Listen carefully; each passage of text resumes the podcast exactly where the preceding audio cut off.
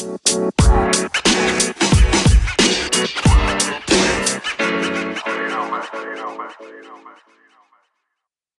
widmen wir uns dem letzten Themenblock aus dem Bereich der Anleihen. Und bisher haben wir uns ja immer angeschaut, welche Renditen man erwirtschaften kann. Und heute möchten wir natürlich auch mal auf die Risiken einer Anleihe eingehen, denn es ist nicht immer alles Gold, was glänzt. Und das wird, wie vorher angesprochen, das letzte Kapitel im Bereich der Anleihen. Und das nächste Themengebiet, wo ich mich dann für dich reinarbeiten werde, sind dann das Thema Immobilien. Doch an der Stelle möchte ich dich wie immer erstmal im Finanzgarten willkommen heißen. Mein Name ist Daniel und ich freue mich, dich wieder durch die heutige Folge begleiten zu dürfen.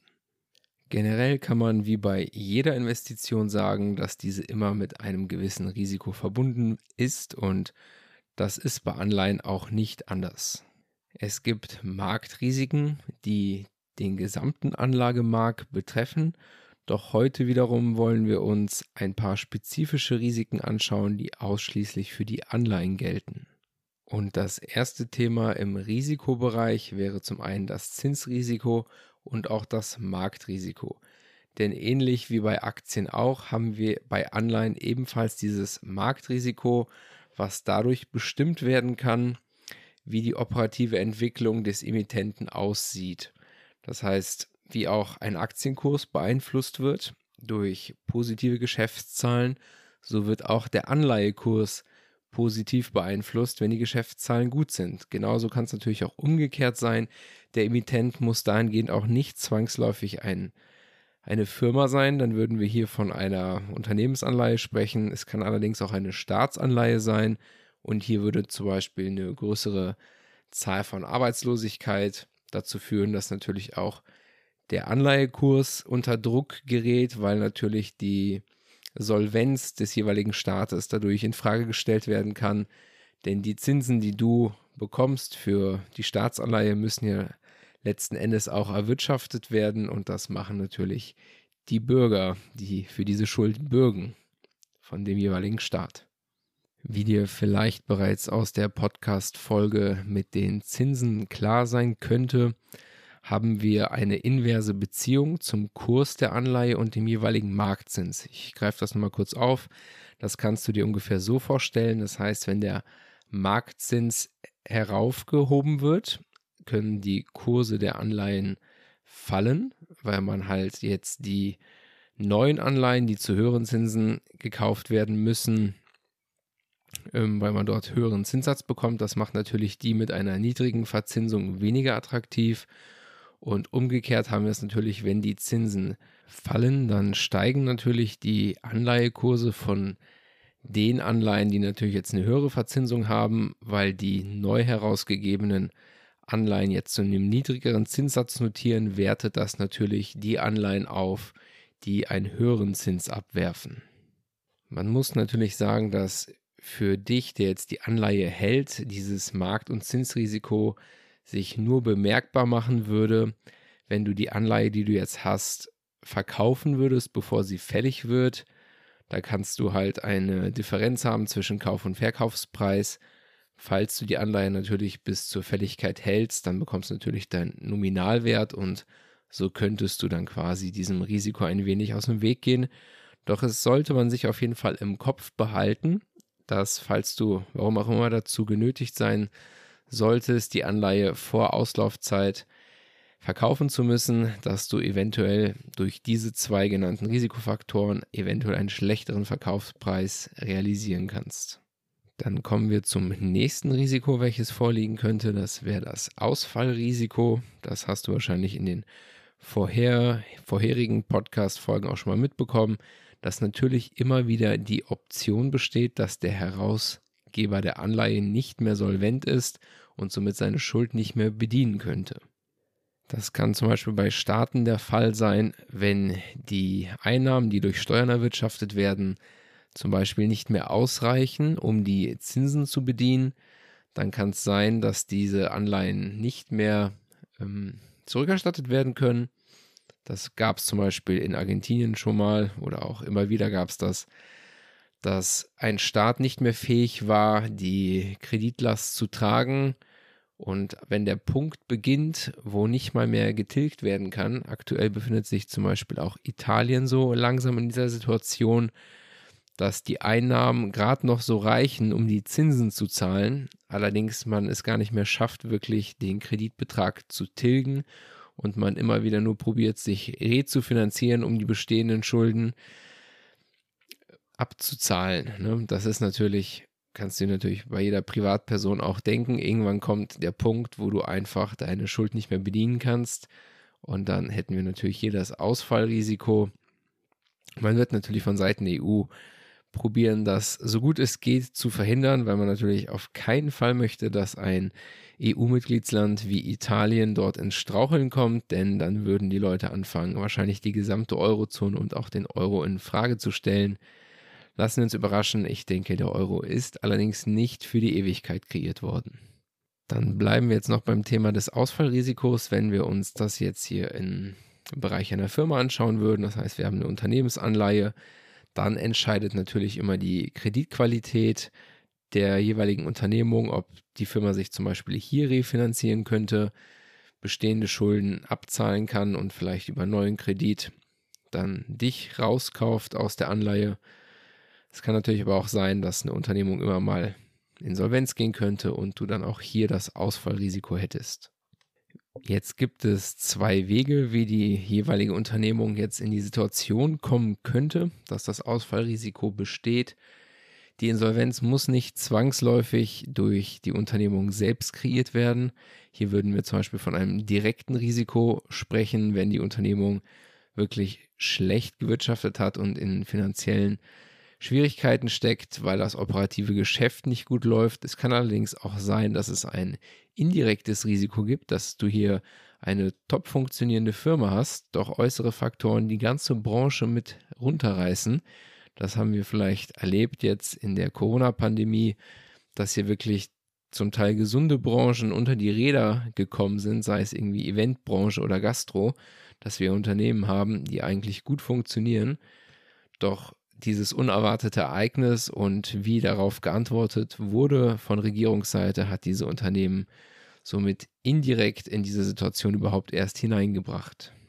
Das direkte Risiko kannst du natürlich ein wenig minimieren, indem du dir zum Beispiel die Bilanz einer Firma anschaust und wie ertragskräftig diese ist, ob sie den Cashflow, den sie generiert, um zum Beispiel ihre Schulden zu zahlen, über einen längeren Zeitraum schon aufrechterhalten kann das indirekte Risiko kannst du halt nur abwägen. Und da gibt es halt immer dieses Konzept vom schwarzen Schwan, was immer wieder ein Börsenereignis beschreibt, was keiner hat kommen sehen. Von daher ist es doch schon recht schwer, dieses irgendwie mit rein zu kalkulieren, wenn du dir eine Anleihe kaufen möchtest. Dann haben wir die nächste Risikogruppe, das wäre das Solvenzrisiko. Das mag sich jetzt vielleicht ein wenig ähnlich anhören wie das Ausfallrisiko. Hier können wir das zum Beispiel so betrachten, dass die Firma jetzt nur eine Anleihe herausgegeben hat, um ihre Verbindlichkeiten zu stillen. Das heißt, die Unternehmung ist an sich, würde sie gut funktionieren, kann ihren aktuellen Verbindlichkeiten gerade nicht nachkommen und würde dann über diesen Weg probieren, über die Anleiheemission nochmal eine letzte Chance zu finden, um sich rezufinanzieren. Da wäre es natürlich jetzt für dich auch wieder gut, dass du vorher informiert bist über den Zustand der Firma, denn aus dem Solvenzrisiko kann natürlich auch am Ende eine Insolvenz entstehen, muss nicht zwangsläufig. Natürlich kann die Firma sich auch retten, doch wir müssen davon ausgehen, wenn bereits ein Solvenzrisiko vorliegt, dass hier vielleicht auch mehr Zinsen geboten werden müssen, um dem Unternehmen in der Situation auch herauszuhelfen. Und in letzter Instanz kann daraus natürlich auch ein Ausfallrisiko entstehen. Dann haben wir das Bonitätsrisiko. Da würde ich dir auf jeden Fall auch die Podcast-Folge empfehlen, wo es um die Ratingagenturen geht, wie diese Staaten oder auch Unternehmen beeinflussen mit ihren jeweiligen Ratings und dieses Risiko kannst du dir ungefähr so vorstellen, dass du jetzt eine Anleihe gekauft hast und der Emittent der Anleihe war vorher ein A-Rating, also eher eine gute Anleihe und würde jetzt im Laufe der Zeit, der nächsten zwei, drei Jahre als Beispiel, ein B-Rating erhalten. Das würde dann dazu führen, dass diese Firma jetzt in der Situation ist, kein Investment Grade mehr zu sein und dadurch ein Junk Bond werden würde. Und somit gäbe es hier zum Beispiel mehr Schwierigkeiten bei der Kapitalbeschaffung, wenn es eine Refinanzierung geben müsste, um vielleicht bestehende Forderungen, die du jetzt zum Beispiel als Gläubiger hast, zahlen zu können. Und so kann halt die Herabsetzung der Bonität dazu führen, dass das Unternehmen in Schwierigkeiten kommen könnte, wenn es um weitere Beschaffung von Kapital geht, was in letzter Instanz auch dir ein gewisses Risiko mit reinbringen könnte. Also dieses Risiko stellt jetzt erstmal keine unmittelbare Ausfallgefahr dar, nur vielmehr wird natürlich die Ausfallwahrscheinlichkeit dadurch erhöht, wenn eine Ratingagentur sich dazu entscheiden würde, die Anleihe oder besser gesagt den Emittenten in seiner Bonität herabzusetzen.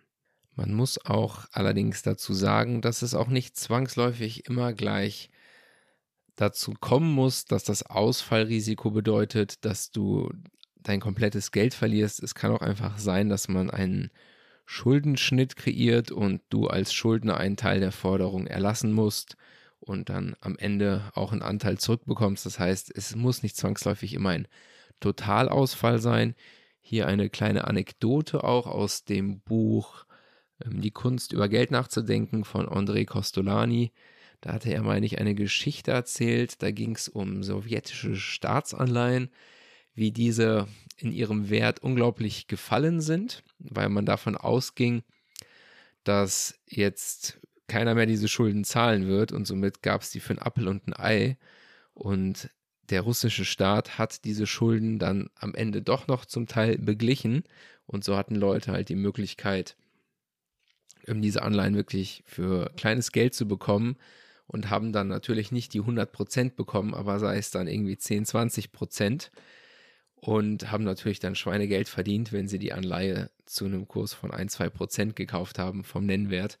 Also da konnte man auch schnell sein Geld verzehnfachen und sowas gab es in der Geschichte immer wieder mal, dass ein vermeintlich bankrotter Staat dann doch noch ein Teil der Schulden also dafür aufgekommen ist und manche Leute mit einem guten Riecher haben dann sich eine goldene Nase in so einer Situation verdienen können. Als nächstes kommen wir zum Liquiditätsrisiko. Hier geht es allerdings nicht um die Liquidität der Firma selbst, sondern es geht um die Liquidität an der Börse.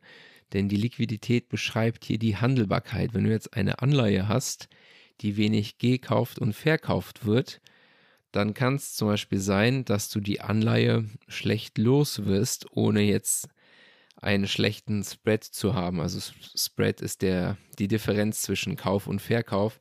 So kann es zum Beispiel sein, dass du gerade deine Anleihe lo loswerden möchtest, aber eine Anleihe hast mit geringer Liquidität an der Börse und du hast jetzt zum Beispiel einen Kurs von 100 Prozent, doch keiner kauft sie dir ab für 100 Prozent, weil zu wenig gehandelt wird mit dieser Anleihe und somit ist vielleicht der nächste Käufer erst bereit, hat dann so seine Limit Order drin und ist erst bereit, zum Beispiel für 95 Prozent zu kaufen.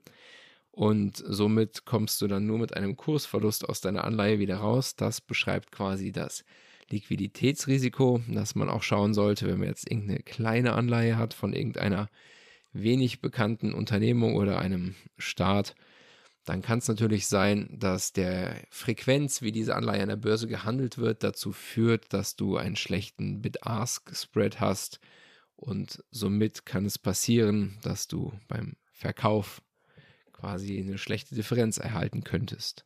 Diesem Risiko musst du dich allerdings nicht aussetzen, wenn du die Anleihe einfach bis zum Ende der Laufzeit halten würdest. Dann haben wir jetzt ein weiteres Risiko, was dir, was du dir eventuell auch schon denken kannst, wenn du dir die Podcast-Folge angehört hast, wo es um die verschiedenen Arten der Anleihe geht. Und zwar haben wir einmal das Sicherungsrisiko und dieses beschreibt quasi, wenn du hier eine unbesicherte Anleihe hast, das heißt, sie ist ohne irgendwelche Vermögensgegenstände des Emittenten gedeckt, dann vertraust du wirklich nur darauf, dass der Unternehmer Insolvenz ist, und der Cashflow aus der Geschäftstätigkeit die Verpflichtungen bedienen kann, heißt für dich die Zinszahlung und am Ende den Erhalt deines Nominalwertes. Und wenn zum Beispiel für dich wichtig ist, eine gewisse Sicherheit zu haben, dann sollst du natürlich schauen, dass du eine Anleihe wählst, die besichert ist und im Zweifelsfall, wenn eine, wenn eine Insolvenz drohen sollte, die Vermögensgegenstände liquidiert werden und du als Anleihehalter daran partizipieren würdest, dass wieder Kohle reinkommt durch den Verkauf der Vermögenswerte. Und nun noch eine Risikoform, die sich nicht unbedingt auf die Anleihe bezieht, sondern vielmehr für dich als Anleger interessant ist, dass du dir mal bedenken musst, also wir sprechen hier von einem Wiederanlagerisiko, wenn du deine Anleihe jetzt verkauft hast und dein Kapital zurück hast, was machst du mit dem Geld, ist die Frage. Dass es hier einen Begriff gibt, der nennt sich Opportunitätskosten. Das heißt, der Gewinn, den du zu erwarten hättest und jetzt keinen hast, weil du das Geld nicht neu investiert hast. So musst du dich halt fragen, was hast du mit dem Geld vor? Willst du es zum Beispiel jetzt einfach nur rumliegen lassen? Dann greift natürlich die Inflation deine Kaufkraft an. Wenn du natürlich jetzt eine Wiederanlage betreiben würdest und das Ganze auch noch zu einem besseren Zins, kann man sagen, gut, hat sich gelohnt, diese Anleihe vorzeitig abzutreten. Wenn das allerdings nicht der Fall ist, hast du natürlich dieses Wiederanlagerisiko und somit auch diese Opportunitätskosten, dass du für das Kapital, welches du vorzeitig rausgezogen hast, jetzt keine Rendite mehr erwirtschaftest. Und dann haben wir noch das Kündigungsrisiko. Das ist dir vielleicht auch schon geläufig aus den vorherigen Podcast-Folgen. Und zwar musst du natürlich schauen, ob der Emittent sich vielleicht das Recht einbehalten hat, die Anleihe vorzeitig zu kündigen. Das bringt dich dann wieder in die Situation, dass du dann wieder in dem Wiederanlagerisiko landest, weil jetzt hat der Emittent die Anleihe aufgekündigt und du musst jetzt schauen, wo du mit deinem Geld hin möchtest. Und das machen zum Beispiel Unternehmen in der Situation, wenn wir jetzt ein Zinsumfeld haben, wo die Zinsen herabfallen, dann macht es natürlich für eine Unternehmung Sinn, die alten Anleihen aufzukündigen, wenn das Recht vorher vereinbart wurde und sich dann zu refinanzieren und das auch noch zu einem niedrigeren Zinssatz als vorher. Und du musst dann, wie gesagt, wieder schauen, was du mit dem Kapital vorhast. Und dann kommen wir auch zur letzten Risikoposition aus dem Bereich der Anleihen. Und dieses wäre ein Währungsrisiko.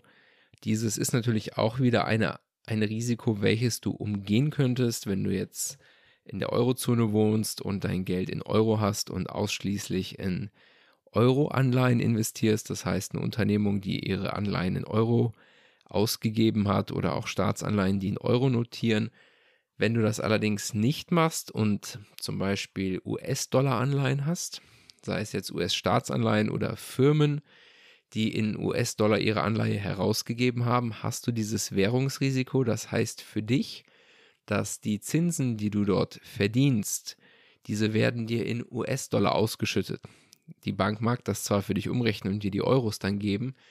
Wenn wir jetzt allerdings die Situation haben, dass du jetzt Dollar in Form von Zinsen bekommst und der Kurs des Dollars fällt im Vergleich zum Euro, dann kann es sein, dass dein vorheriger Zinssatz von 5% real betrachtet nach, dem Währungs-, nach der Währungsdifferenz nur noch bei 2% liegt.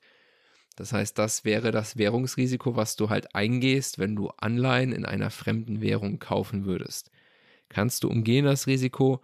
Man muss natürlich aber auch sagen, dass es auch Vorteile bieten könnte. Das heißt, wenn du jetzt sowieso viele Euros hast oder viele Euro-Anleihen und du sagst, okay, ich möchte ein bisschen diversifizieren in Fremdwährungen, dann musst du nicht zwangsläufig die Währung kaufen und einfach nur auf einem Konto liegen haben, sondern du kannst einfach US-Dollar notierte Anleihen kaufen.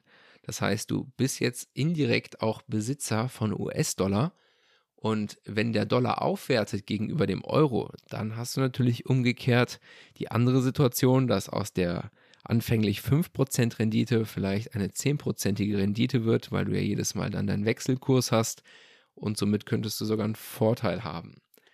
Das soll es dann auch gewesen sein an der Stelle. Wir beenden mit diesem Podcast dann den Themenblock der Anleihe. Wie schon vorher gesagt, wird der nächste Themenblock Immobilien sein. Und ich bedanke mich auf jeden Fall für deine Aufmerksamkeit an der Stelle, wie immer. und freue mich natürlich, dass du mich bis hierhin begleitet hast. Und würde mich natürlich freuen, wenn du den Podcast weiterempfehlen würdest, ihn mit anderen teilst. Und bin dir auf jeden Fall dankbar, wenn du mir eine Bewertung dalassen könntest. Das würde potenziell neuen Interessenten helfen, ob dieser Podcast was für sie ist. Und freue mich, wenn du bisher schon was mitgenommen hast. Und wäre natürlich schön, wenn du weiterhin dran bleibst und dich finanziell fortbildest, denn gerade in der aktuellen Zeit wird das dir wohl nicht zu Schaden kommen, ein bisschen was drauf zu haben in dem Finanzbereich. Dann soll es das gewesen sein. Bis dahin und ciao.